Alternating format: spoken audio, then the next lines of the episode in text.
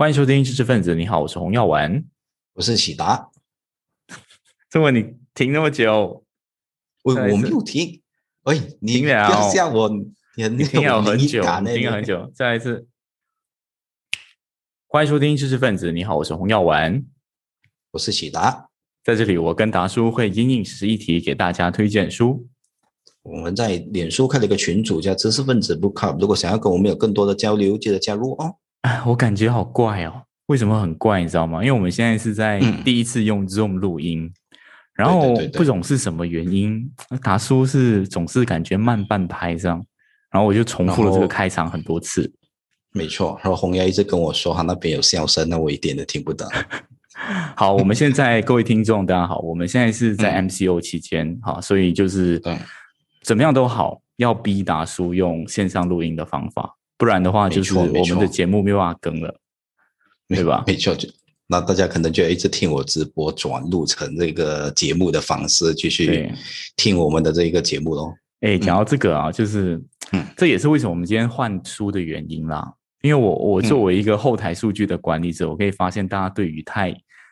太硬的内容，对，有一些些疲乏了。好，我们本来我们本来在上一期这个，就是我们在呃。之前就是不是你的直播之前就有说我们可以讲那个全民基本收入嘛，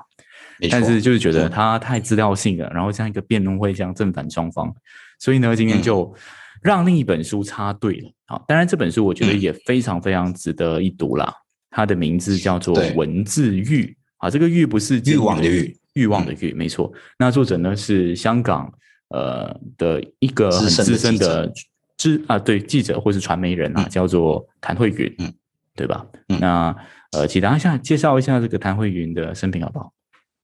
那谭慧云呢？啊，其实我之前有在其他的不同的呃管道有看到他的呃文章啊。如果你比较留意香港的媒体的生态，可能你就不会对啊。明州啊，或者是端传媒啊，或者是说香港零一啊，这些几个主主要的媒体的平台，其实都有能看到这个啊谭记者的那个文章的一些转载，因为相当出名的一一位啊记者了。你的文章，我觉得呃有留意香港的报道，应该都不会对他感到陌生。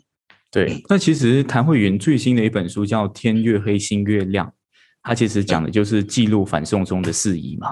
那其实这本书啊，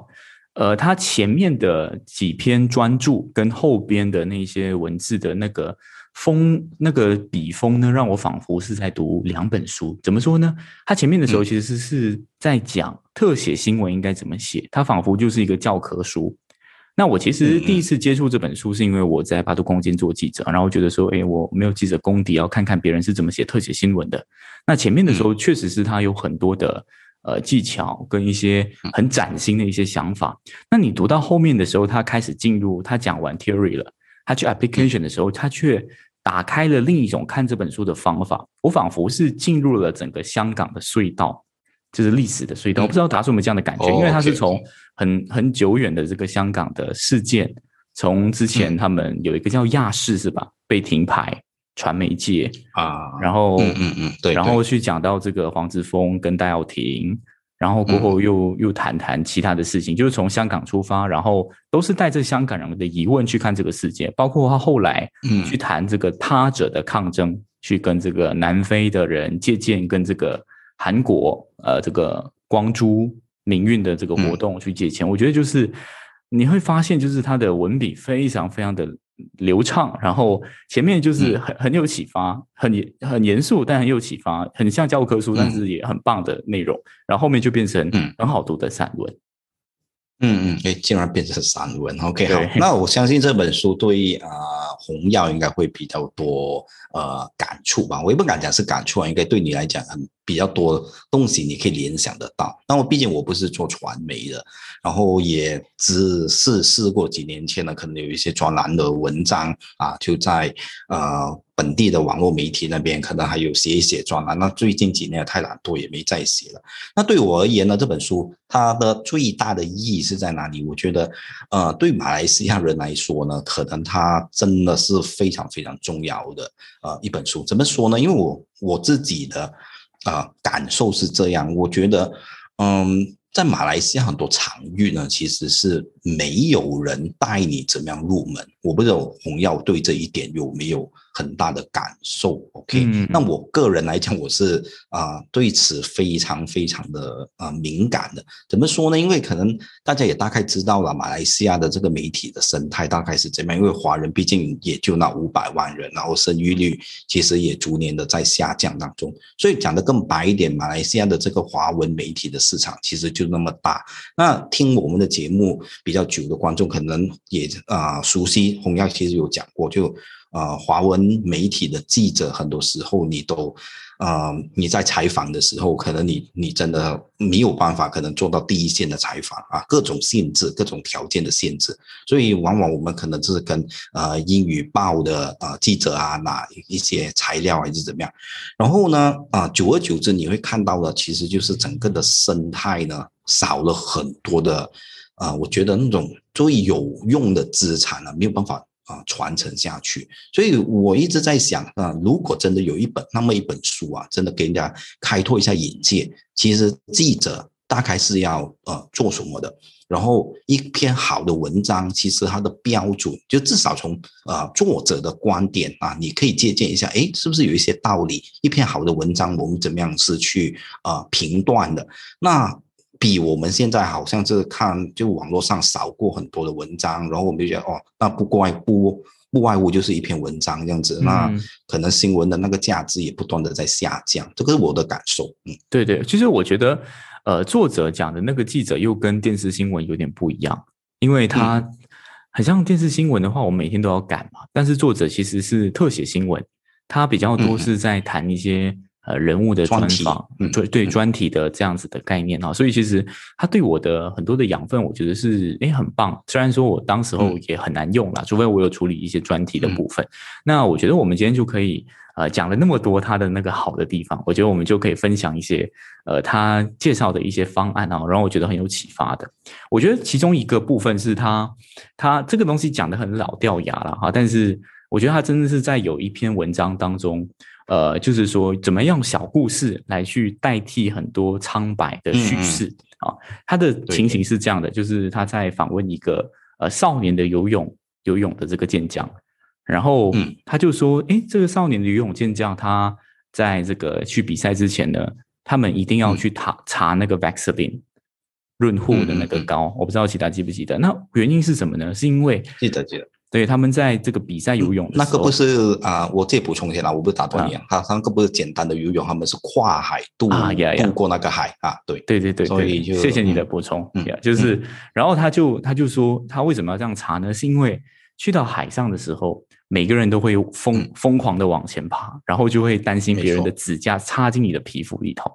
所以这个东西就是，它虽然很老道牙，就是说我们要用故事来取代一些形容词，但是你说我用比赛很竞争，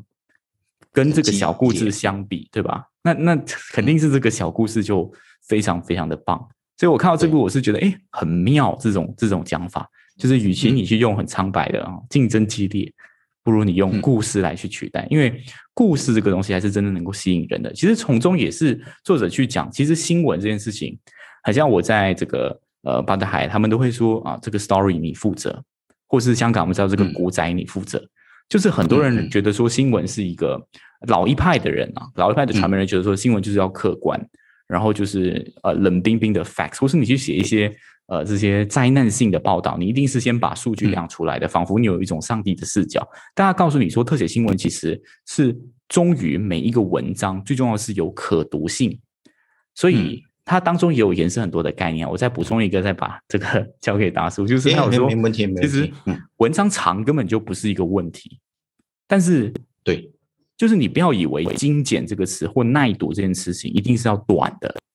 有的时候你讲长，你用更平易近人的语言去叙述这件事情，反而是一个加分的啊。传媒界有一个问题，这个也是我结合其他的一些 YouTube 所知道的，就是他们往往都会怎么样，你知道吗？就是会。很喜欢用一些打假大空的词，然后去凸显自己很像很博学这样，但其实上你跟观众的连接是不存在的啊，这是那个问题。嗯嗯嗯嗯，对，那他这我就沿着下去谈几个面向了，因为我们往往就是刚才那一个呃洪耀提到的，就是我们很喜欢用呃学术用语。对不对？然后用这些学术用语呢，就会认为，哎，一来呢就是显示可能我比较有学问，对不对？然后其实更多的时候，为什么往往会夹杂很多的学术用语？这些是在学术界当中的内部的人才看得懂的东西啊。然后更多的时候，写文章的人其实是考虑到，哎，我们的啊这个字数非常非常的宝贵啊，所以呢，我们用学术用语呢，可能就已经他认为呢，就是这个读者本身就已经能够啊。掌握到这一个概念，那其实不是的啊，在这个啊谭慧云的讲法当中，他用广东话讲，就是你非常的管哈啊，让人家看到的这个文啊，这这一个文字你写的这个啊冷冰冰样子，人家啊读也也根本没有耐心读了嘛，因为我们在这个网络世界那么多的文章啊，我们很快就会啊。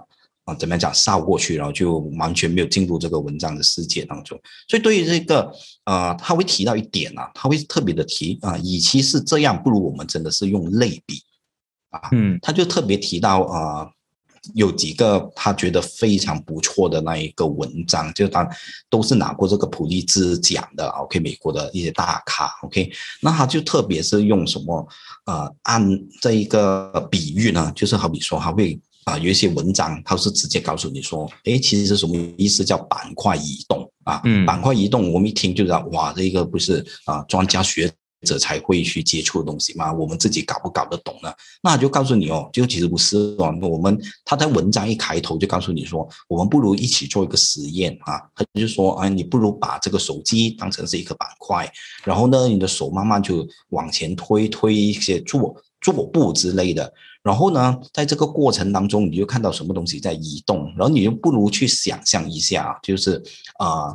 这整个的那个过程，就是地壳在移动的过程产生的那一些力量。等等等等，那你设想一下，这样子的那一个力量放大到变成地球的这一个面积，它产生的那个威力有多大？那你这样开头啊，那作者不读者本身呢，就会觉得诶很有趣，然后呢就可以去进入接触很多可能他们想都没有想过，原来自己可以搞得懂的一些议题。那这一点其实有点颠覆我的啊设想，对，就选择最有效的表达方式，而不是一味的求。啊，短或者是说少的篇幅，对，其实我看到这个东西的时候，我也在反思我们做 podcast 的时候，因为我们讲的书都是人文社科，然后就免不了什么资本主义啊，然后民主啊这种很泛的概念，我觉得就是要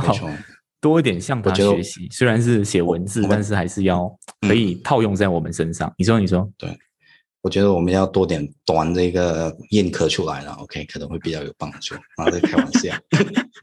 好，那我觉得提起那个刚刚你讲那个那个巧用类比的时候，其实他过后他在里头也有讲，呃，比如说博弈论是什么东西，他也用麻雀跟老鹰，然后去争那个蛋的那个那个果实的那个比较嘛，就是一个非常非常有趣的那个讲法。那我其实看他去形容很多东西，他有一个很重要的面向，就是你要把。呃，故事的结构整个改变。啊，其中他举的例子就是我们在写很多社会新闻的时候，一个人有病，那我们在一般上的写法，或是他的身处的环境，那个传媒一般上的写法，就是直接把它当做是一般的那个社工，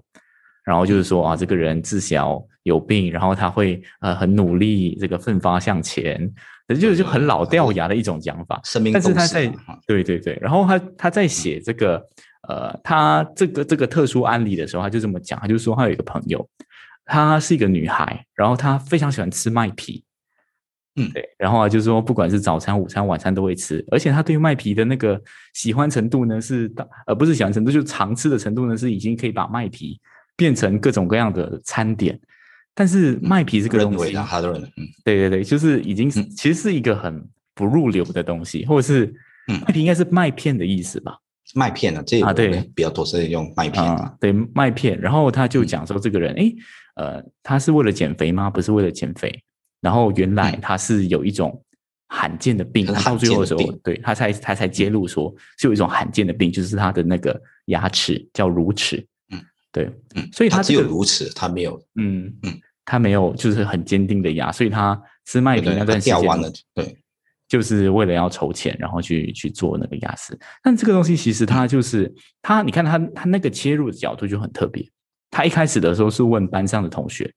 他他其实现在目前他是一个呃大学的那个教新闻的老师，然后他有很多学生，但当然他也有兼职去做一些特写新闻的部分啦。当然我们过后可以再聊他的作品。然后他就说，呃，他用这个东西去跟大家去做很多的连接，就是麦皮这个东西它很亲近。但是如果你去说一个罕见的所谓的 OKU 也好，或者是一些需要帮助的人，那个东西就很遥远。所以它很强的地方是，它也会拿跟大家生命有连接的东西，呃，做一层这样子的一种绑定。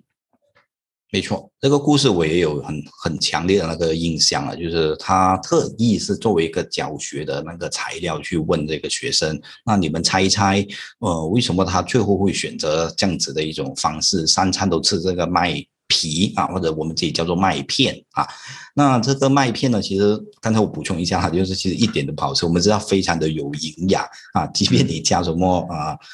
你你这边加什啊水果进去啊，对不对？你加蜜糖啊，加巧克力，我们也觉得很怪呀。你不如就直接吃巧克力嘛，对不对？不要吃那个麦片。那最好的那个揭晓啊，确实是有点啊，我们讲好像看电影 twist。那为什么我特别要提这一点呢？因为它其实是有很多的部分啊，呃，我这里再补充几点啊，就是很能够让行外人呢，就是可能真的知道整个写新闻的写作或者是媒体的采访，真正优秀的那个表现，它其实是怎么样的体现出来？那他不断的强调，其实我们现在的啊。有越来越多的选择，所以你能不能够？他甚至直接讲了，如果你不能够啊吸引读者，把你的那把那个精力花在你的文章之上，那你辜负的是被你采访的人，那你辜负的其实是你自己啊，而不是读者的没有集中力，而不是读者没有耐性。他明确的讲，他是有这样子的期许哦。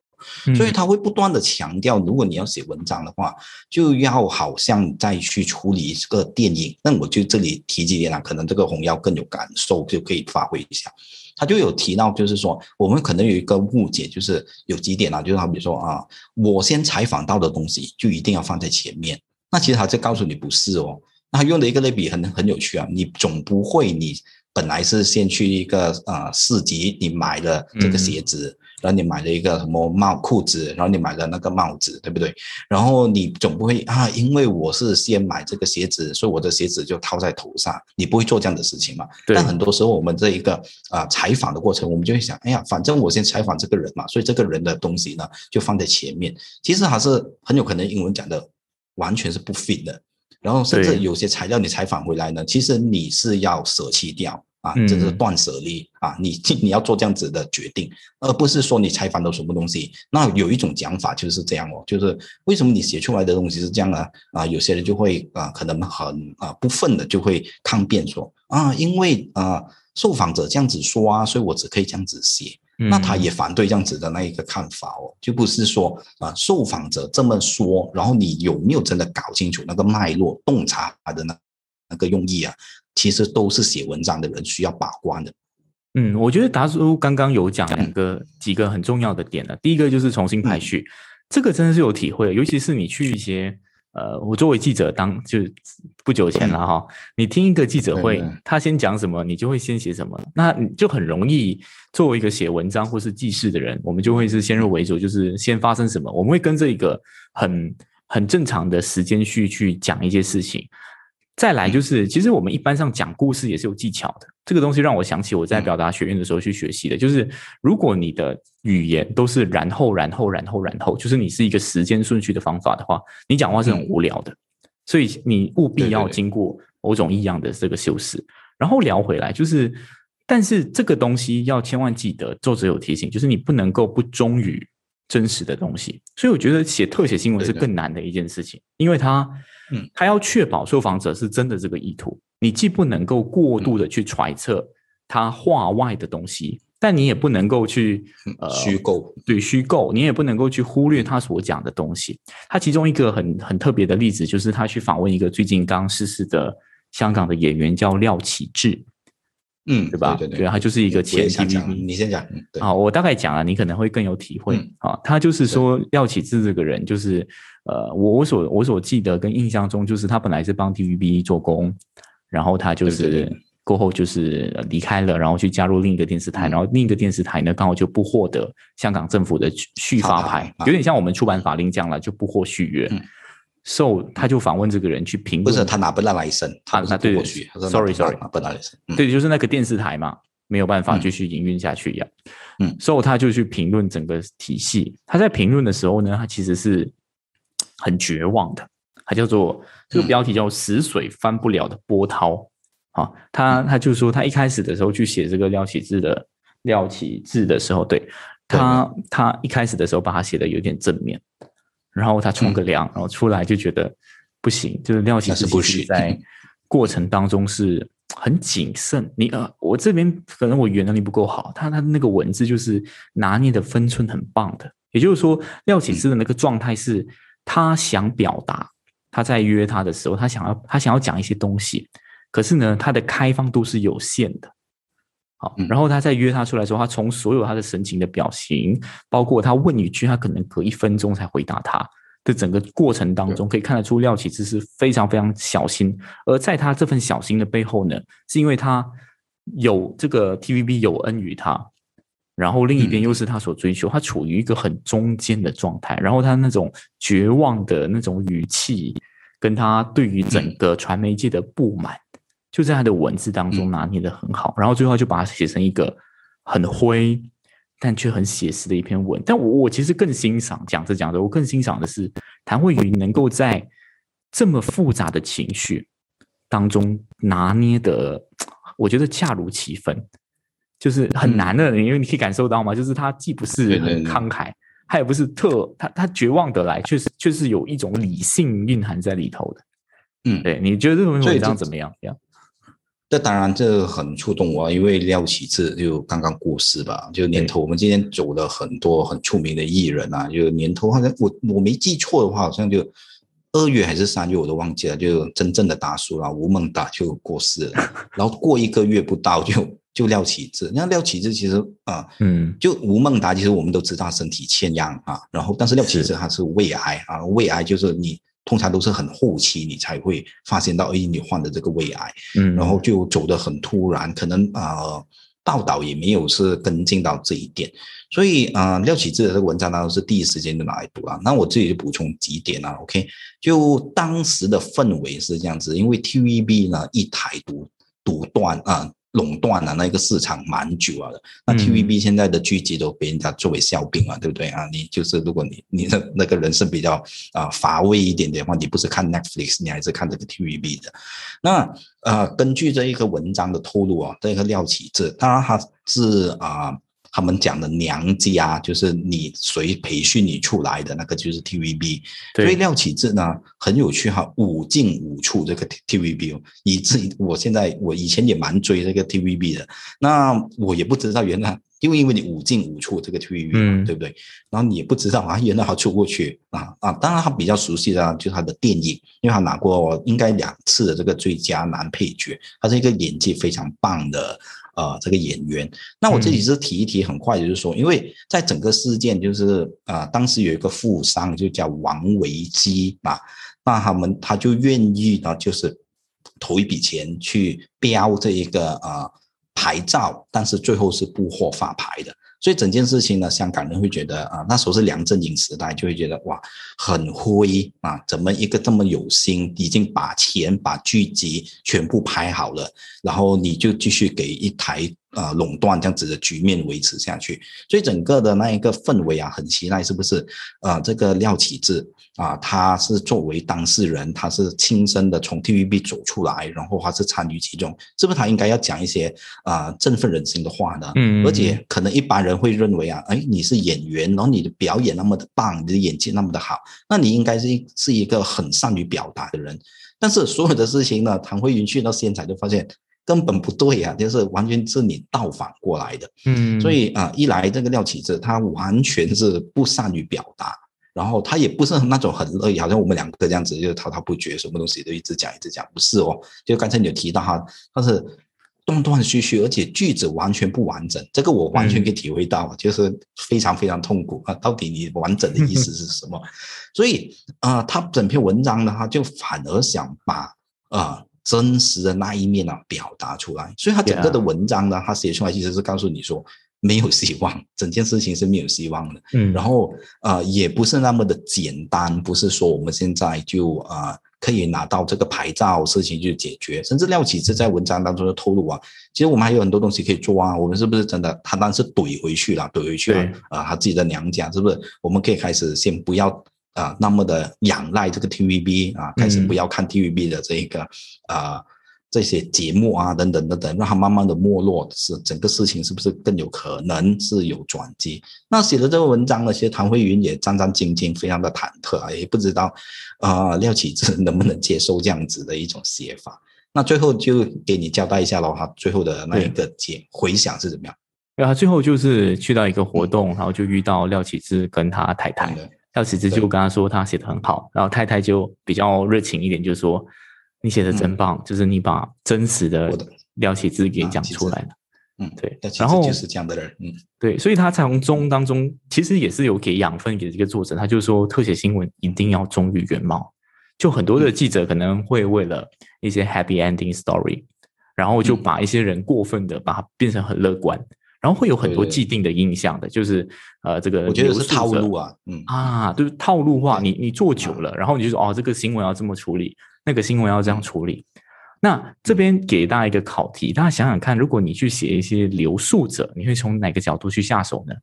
啊，就是一个很脏，这个也是很很很很经典的一件事情，就是呃，大家去想留宿者的时候，你会觉得啊有点危险，然后就是嗯呃会乞讨啊，肮肮脏脏这样子，肮脏啊，对对。但你有没有想过一件事情？谭慧云跟他的学生说，其实所有的寄宿者他们都有物品的。他们都有自己收藏的东西，对吧？对，他就是从这个角度去写很多的那些露宿者，然后他就有分享几个啦。这个我给大叔发挥，就是他会去讲，哎，某个这个露宿者，他竟然有西装哦，对，而且这个也是珍藏西装，就是他他活在街上，然后呢，他说，哦，你这么有西装，他说我出街的时候需要用啊，那怎么定义出街呢？比如说他可能是在呃，假设他是在这个呃 K 一条街啊，啊，对。所以就是他是一个地区的，他可能去到呃布杜那边，他就是出街了，因为他去到他的领域范围外，高进了，嗯，就觉得哎，这个就不要把这很现在很多的媒体就会把精神病人啊、露宿者把我们区隔开来，但你要怎么去有那个同理心，引发大家去关怀这些弱势，其实就是要把它的那个相近的地方给我们这个一起连接起来，嗯。那这里头我就补充啊，就是因为我们一般啊，我不知道是不是我们，我也我们也很难追溯到底是属于先有这样子的刻板印象。可能我们对于一些弱势的群体啊，我们一来我们可能会觉得，因为基于我们没有办法呃了解他们，可能就会产生一种因为未知的恐惧，这是一点。那第二呢，就是他往另外一个中摆啊，就是极端的去摆过去，就把这些弱势群体，OK，他们没有办法有正常的管道可以发生的，就把他们看成他们一定是啊受害者，他们是一定要呃接受这一个呃资助或者是援助的。那两者其实都是两个极端了，OK，那其实你都没有把他平等的看待，他其实就是一个正常人。那啊，刚才你提到的那个留宿者，其实他提的还有很多的那一个部分。那个事件呢，是源自于原来香港呢是有一些这样子的，呃，这我只可以讲，呃。默契啦，就是市政府和这一个留宿者之间啊，就往往如果有人投诉啊，或者是警察就是接收到一些投报，哎，现在是留宿者太多了，那这个警察啊一贯的做法就是这样，哎，你们就行行好啊，就是搬一个地方啊，对不对？然后如果啊过了一阵子之后，那可能也就没有啊。那么多人的那个在意了，所以啊，你们就再搬回来你们的那个啊原本住的那个角落这样子。那当时呢，就有一些区议员，香港的区议员呢，就是接收到这个投诉，就是说，哎，很多的那一些啊地铁，然后就连接到去这一个市啊。街市的那些隧道，就是不是会不会太多的留宿者，然后就觉得啊，这个很恐怖，就是把他们标签成什么丧尸啊，就好像我们看到一个 zombie 啊，就是李斯王朝那个 zombie 这样子，那就纯粹就是贬低他们、非人化他们。然后呢，这一个当时的那个啊市政局就投诉了之后，政府呢竟然就。没有任何的这一个预告，也不是好像以往的手法这样子张贴通告跟他们说，OK，你们现在我们之后有所谓的谁该洗街啊，那你们就把你们的这一个呃物品啊，自己的个人的东西就拿走，然后你们就回避一下，然后我们就要啊清洗一下这个环境这样子。那当时呢一来到就把所有的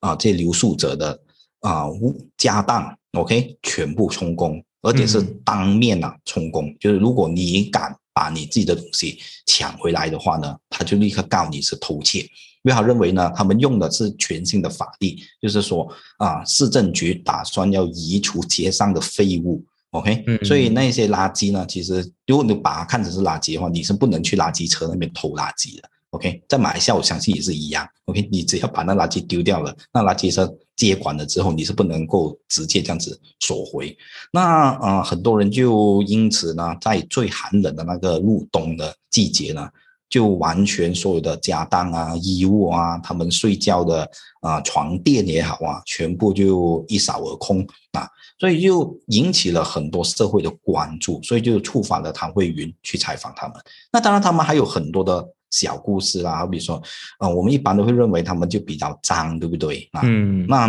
他告诉你不是哦，很多人是非常爱整洁的，嗯啊，甚至呢，他们是有办法，就是啊，甚至会骂，真的，哎，如果你们有什么可能有人就是入侵了他们的啊，不能不能叫入侵啊，就是侵靠近了他们的这个属地，我不知道算不算是属地了，OK，那。啊，如果你是来这样，可能你喝醉酒，你想要在这里小个便，他会立刻骂你哦。哎，你小便你不会去公厕吗？对不对？嗯啊，然后就会告诉这个记者啊，就是啊，当然呢，我一定要照顾这一个呃卫生啊，因为我觉得也是很很合很合理啊，因为他就睡在那边嘛。如果你在那边小便或者大便什么东西，他当然就是会直接受到影响嘛。所以这种他们直接是等同肮脏的，我觉得很多真的是我们自己的设想。那这里我再提多一点，我不懂对于这一个红药来讲是不是很有感受的一点，因为我不知道你之前有采访过多少的人啊啊受访者，他特别提到这些露宿者，他那还有提很多的弱势群体是他的采访的对象啊，他特别提到了啊，我们采访的过程，我们往往会希望呢受访者呢讲话是非常流畅的，对，然后我们会期待呢，哎，你讲话能不能完整一点，你的句子。啊，因为我在这一个报道当中啊，他特别提到有一个人啊，广东话讲啊，OK，他比较鬼马一点，鬼马一点点。他什么话呢？他都有一个口头禅，就是讲啊，还没信啊，是不是先？是不是先？他什么东西啊，都后面加一句是不是先？是不是？其实这个是最句来的，完全是没有任何的意思。对，就很像你讲 OK，OK，OK 的。对，或者是你讲嗯，哎呦，哎呦，也是这个红药。我没有在节目表现。嗯。但私底下大家要懂了，OK？那我们就往下呃谈了，就是这一点我们就会觉得，哎，你很干扰，就是说你讲话完全是不能词不达意这样子。但他就提醒我们哦，其实弱势的体现不在于。不仅仅在于他们可能是没有财务，他们没有竞争的能力，更多时候就是你去设想，如果他们表达是非常流畅的，可能他都已经变成 podcast 的这一个节目主持人，还要做流浪汉是吗？对，还要做流浪汉吗？就是恰恰他不懂得怎么样的更好的沟通，所以才导致他现在的那个社会的地位呢，是始终处于这个弱势的啊状态。对，所以他们他才从这个物品当中去切入，因为每个人对自己的物品都可以讲讲两句这样子。他其实我记得他过程当中还有访问一个一个老女人，但是我我我我有点忘记她是不是留宿者的一个老妇人啦。然后他家里他说是他有很多的钟，然后他问他一些事情的时候，他就问他。哎呦，他他就会回应他，哎呦，这样久的事情我顶顶给的啊，那你知道谁会讲？你记得你昨天吃什么没？他就问他啊，他一开始的时候他觉得很烦躁，后来他就觉得，对，就是你要你作为记者的，你你不能期待每个人都是这样啊，你要自己找策访，或者是你要自己去观察。当然，这个观察又不能够自己做古仔啊，所以我讲那个特写新闻难的地方就在这边。好，我这我再我再展开来讲另一个面向啊，就是我们刚刚都是说要贴地嘛。但是作者他本身，因为他是留学加拿大，那某种意义上来讲，他其实是受过很多西方教育的洗礼啦。他也接触过女性主义这个东西，但他有强调说他在西方世界的时候，他没有那么的着迷，反而觉得说西方太开放了，他一个亚洲的女性非常的不自在。但是他他回到香港之后，他就有去报道一个女性主义的议题啊，这个东西跟我们之前读的书，哎，刚好是同一本，就是约翰伯格的《观看之道》。哦，OK OK，呀，他就讲那个郑欣宜啊，郑欣宜是谁呢？就是沈殿霞的女儿，简直是跟郑少秋。啊，沈殿霞是一个胖胖的一个艺人，已经是离世了。然后郑欣宜就是她，同样也是呃很容易，应该是易胖体质啦。然后她曾经肥过又瘦过，肥过又瘦过，肥过又瘦过。然后最终她觉得，我我不要再为了大家的眼光瘦下来，我就肥我骄傲我快乐。然后就引起他的抨击嘛。然后他就他就从这个文章当中用女性主义的角度去切入。也恰好，其实，在当时候的氛围，其实没有太多人用学术的观点去做，所以他其实有讲一个东西，就是他会偷偷塞一些女性主义的观点在里面。就是他他他其实同时也是有很多学历的背景在这边，刚好这个议题来了，他就可以借题发挥，谈谈这个东西。那我再继续再这个，可以可以可以，行行行。啊，我我准备我再补一个东西，就是他演，因为他那一篇就是在谈女性的部分，或者是。男性跟女性的部分啊，然后后来他就是谈一个剩女是不是爱作贱，有一个香港有个这样子的节目啦，就是他找了大概是六个女性啊，几个真人秀节目叫做，嗯，对，就是他们就是有一点不符合港女的那个模范。然后他访问其中一个受访者，那受访者就是他其实是留学也是西方，然后很很像男子这样子的，就是呃性格很很朗爽，然后可以赤脚在沙滩上走，大家可以想象那个画面。但是他就觉得说自己这样子会嫁不出去，就参与这个节目。然后，嗯，这个这个情形是谭慧云跟这个受访者之间有很激烈的冲突，因为谭慧云一直觉得说这个这个女的就是有斯德哥尔摩综合症。就是你明明活得那么 好，你为什么要去参与这个节目来改变自己呢？但是这个这个对象似乎是很 buy 那个导演组那一套，所以到最后他就是说，他其实出这个文章之后，很多人去骂他，因为觉得他很主观，然后一直去逼问那个嘉宾。但是实际上他说，其实你不用害怕去质疑你的嘉宾，或是去 criticize 人家，因为到头来那个女的说。虽然我跟这个谭慧云立场不一样，可是他写的专访是写的最好的，还是给他一个很高的这个 credit 的评价。嗯，对对对。那当然这个案例我就不多做发挥了。其实那个郑信怡的，本来我也想谈一谈。不过我最大的感触其实是我读的第一篇，因为郑信怡那一个，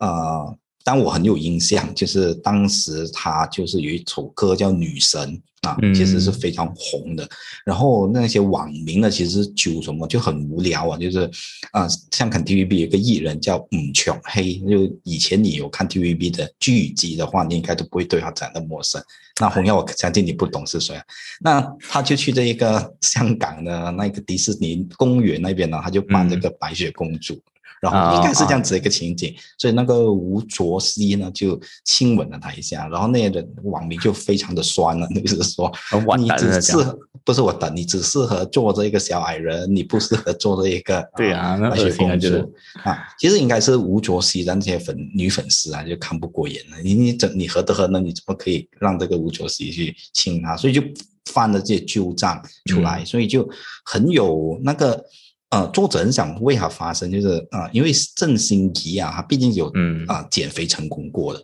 那减肥成功过，你们就讲啊，他他啊怎么样讲啊啊，让这个吴卓羲洗白啊，就是啊亏亏了，就是反思他，那他胖回去了，你们又不满意，那你们对女性的那个苛求非常的呃过分呢。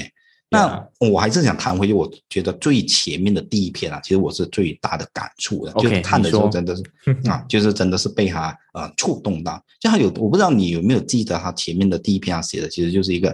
呃苏泰的，我记得那一个主人翁叫苏泰，他有一个儿子，然后那个儿子呢啊就是有啊自闭症，然后对啊也是有呃智障的群体之一了，对对对。啊。然后呢，他写的什么东西？他写的东西，他是啊捕捉到的那个细节是这样的，他捕捉到呢啊为什么这一个舒泰呢，他比较长是搭的儿子去搭巴士，而不是去搭地铁。那原来啊这个地铁呢，你很就马来西亚的这一个轻快铁是这样啊，也是这样啊，啊对，全世界应该都一样。对，都是一样的，对不对？那你你你要呃坐下来的话，你一定会啊跟对面的人对视。嗯，那他的这个儿子呢有什么问题？他儿子你可以想象到，我一读的时候我就非常的觉得哇，还真的很恐怖。怎么呢？因为他啊，你你可以想象到他无法自理，然后他有一个生活上面有那么多困，面对那么多困难的人，他肯定不会刷牙。对不对？或者很困难，那他不刷牙，那那他的牙齿就很快掉，然后就很快蛀。那他据他的文章写哦，他是啊前面四颗门牙全部掉落都完了，他剩下那个全齿。所以你设想一下，一个人呢，如果笑起来只有那个全齿，中间是空的，那很像不像吸血鬼？所以他的孩儿子啊，每次就是搭地铁的时候呢，就吓跑很多人，就是对面的人一看到哇，立刻就喊了出来，然后就。其实对啊，这一个母亲来讲是非常非常伤害的，因为人家直接把你的孩子是当成是这一个啊怪兽，对不对啊？然后他之后呢，那他通过这篇文章，他其实就是要告诉你，香港呢原来啊就是有一些资金是拨款给这些啊弱势群体，那特别是可能你真的是智障的这一个符合这个智障的。啊，条件，然后呢，他们是会给你有这个医疗的牙齿的护理的那个费用，对对对。那香港呢，就打算要啊取消掉这一个。不过我这要打岔一下，他是他是到最后他是成功，就是在这个对对 program 受贿了，只是过后他要取消，所以他才反对，对吧？对对，就有这个过程。然后你可以从啊这个小故事当中呢，你就当你抓到很多的面向，哦，原来。我们还真的不会去关心哦，这是是不是有这一方面的拨款，然后对人的那个影响有多多么的大？然后特别感触到我的地方是什么？他就讲他做这个母亲，他有特别提到，就是说啊，你带一个这样子的孩子，她说她的丈夫啊，就是对啊，到去世之前都非常非常的在意，是不是出界的时候不要跟自己的孩子走得那么的近。是，那反而他自己生出来的女儿，他的妹妹呢，就跟啊哥哥就混的比啊，就是比较啊没有这一个嗯问题。那他特别提到一点哦，如果你要带这样子的呃孩子的话，你往往会面对什么问题？你要习惯怎么样去自嘲。那他甚至自嘲到什么地步呢？他提到啊，他身边有一些人有同样的那个情况啊，就是他们要学会呢。啊，去练习在别人的那个面前那边讲，对我的孩子就是弱智，那他会发现呢，讲这句话呢，你要鼓起很大的勇气，对，那个感触到我，对，那个非常非常的 touch 到你，就是说，嗯，对你自己去想，如果你真的是面对这样子的那个啊处境，你还真的很难开口去讲这点。那是说，他是说他跟这个镜子练习啊，是一开始的时候，对对对，我的儿子是弱智，然后慢慢从一开始。从一开始有一个母亲是完全讲不下去的，就我是我儿子是，但是过后就是一边笑一边流着眼泪说我的儿子是弱智，呀，就是要要给人家知道是什么那种什么情况样子。那当然这个故事的 ending 我觉得是特别特别的伤感，因为这个母亲呢，啊，刚才你讲的好像是比较好的一个结局，就是这个儿子呢也也获得啊配。这一个假牙，然后呢，那个医疗团队也非常的呃贴心啊，甚至呢让这个孩子呢可以完全不受这个麻醉的情况下呢，就接受了完成了整个的啊牙齿的那一个手术这样子。那最后呢，这个母亲竟然呢就患上了，我记得应该是肺癌啊，然后这个肺癌呢是第一来就第三期，那那啊这个故事最后是怎么样结束呢？我觉得还有一点。非常的 touching，就是这一个母亲呢，她是一个非常坚强的人，她甚至是有这个病啊，人家想要跟他发起众筹，他竟然拒绝，因为他认为呢，啊，如果可以的话，他想要尽可能的为整个跟他有同样问题的人再做多一些东西。那这一点呢，就是整篇文章的结束。那大家就留下了你各自怎么样去设想整个的故事。嗯，对。所以我觉得也差不多到这边。就于我而言，我觉得谭慧云有讲一个很核心的观念，就特写新闻这件事情，其实很多时候都是在关怀一些弱势，关怀一些社会需要的人。特写新闻他说有这样子的一种特性，呃，但大家都会觉得很灰，所以他所做的一切都是，你看他从前面我们刚刚讲那个李素哲，就是那个呃无家可归的人，到刚刚那个坐店，就是坐两对面的，他所做的一切的东西都是在跟人去产生连接。就是人文社科这个东西，我觉得到头来回到我们的节目，就是人文社科如果真的是要要给人没有距离感，然后要亲近的话，你就必不可免，你一定要从人这件事情的角度去做连接。嗯，呀，对，这是我觉得这本书给我一个很大很大的启发了。